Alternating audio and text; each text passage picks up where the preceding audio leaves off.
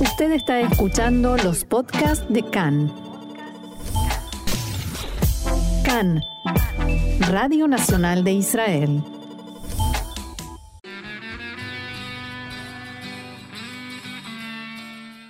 Esta semana en la historia, acontecimientos grandes y pequeños en la vida del Estado de Israel.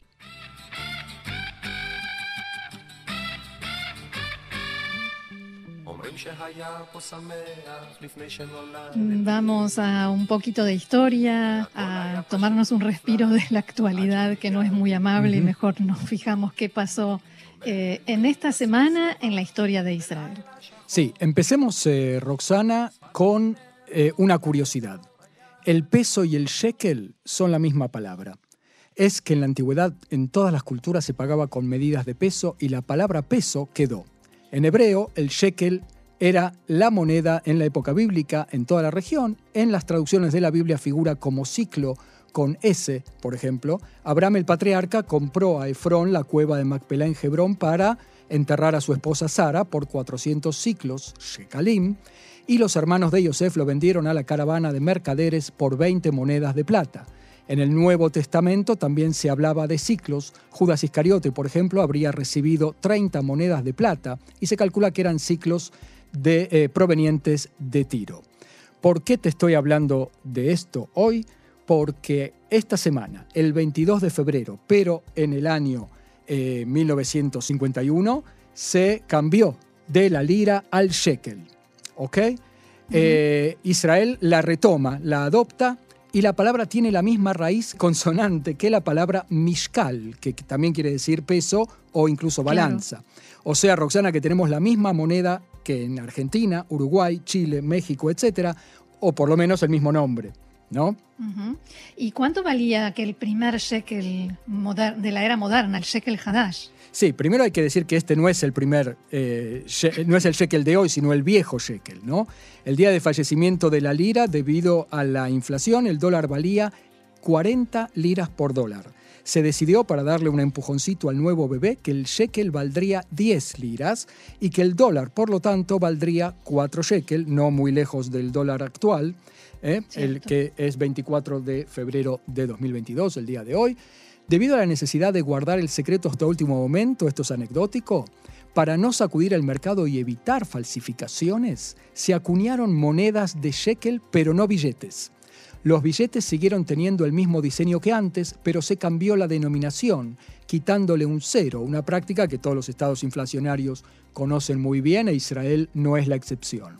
Esto fue planificado solo a media, funcionó muy bien como facilitador para la gente que se pudo acostumbrar así más fácil a la nueva moneda.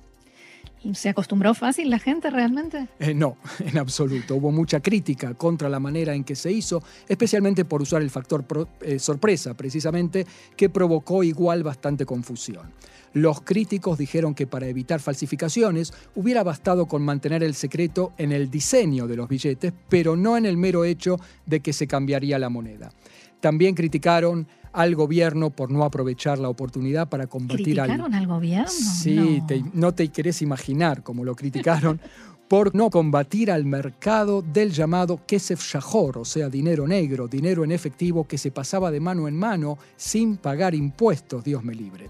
El gobierno no puso límite al cambio de billetes nuevos por los viejos y no hizo preguntas de dónde había sacado la gente ese dinero que cambiaban.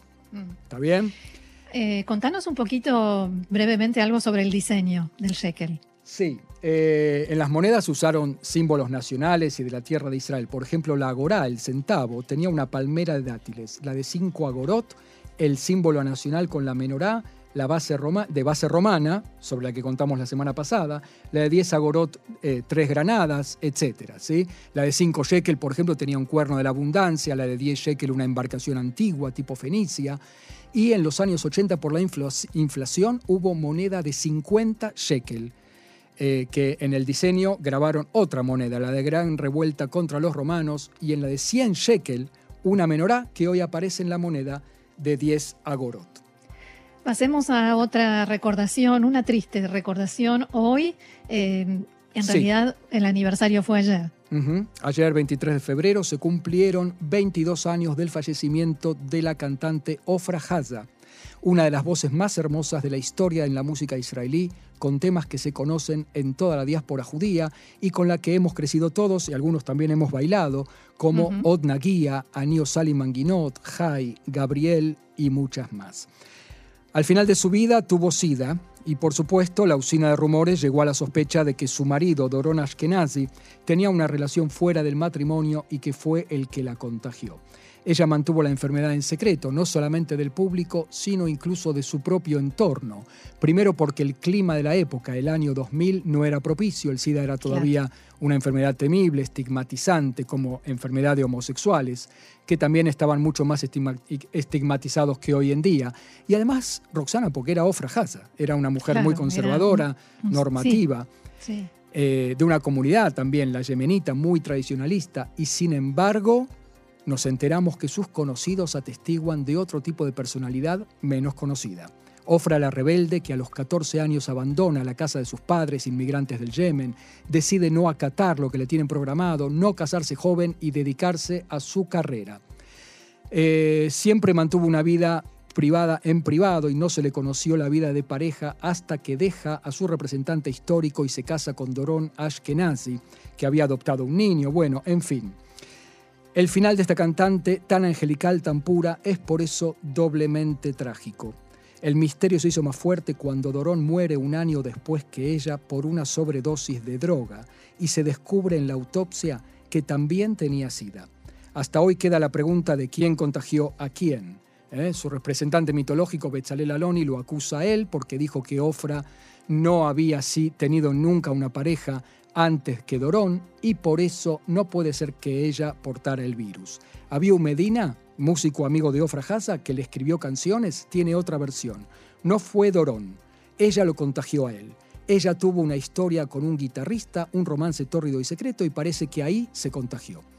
Un amigo de ella, Adi Cohen, tiene una tercera versión.